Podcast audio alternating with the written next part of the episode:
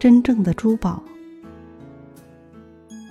古罗马有一位伟大的政治家，在回忆自己的童年经历时，曾讲过这样一个故事：一天，两个小孩正在清晨的阳光下快乐的玩耍，他们的母亲卡尼亚走过来对他们说：“孩子们，今天将有一位富有的朋友要来我们家做客，他将会向我们展示他的珠宝。”下午。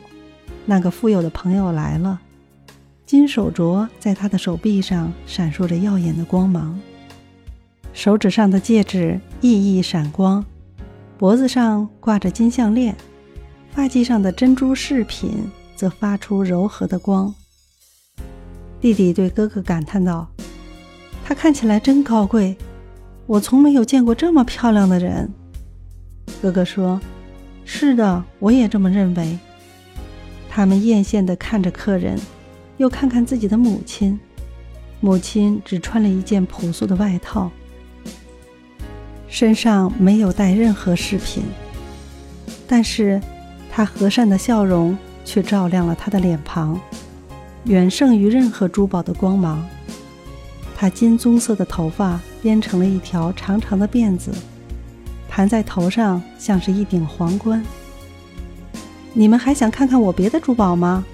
富有的女人问。她的仆人拿来一只盒子，并放在桌上。这位女士打开盒子，只见里面放着成堆的像雪一样红的红宝石，像天一样蓝的蓝宝石，像海一样碧绿的翡翠，还有像阳光一样耀眼的钻石。兄弟俩呆呆地看着这些珠宝。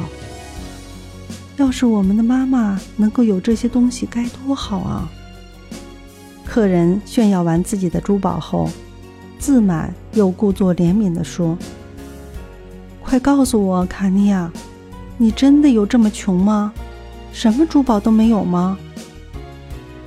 卡尼亚坦然地笑道：“不，我有。”而且我的珠宝比你的更贵重。客人睁大了眼睛：“真的吗？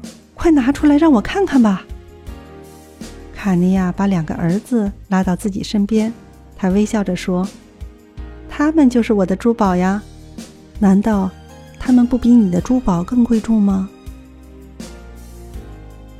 从这位朴实无华的母亲身上，我们看到了母爱的光辉。也看到了他金子一般的心。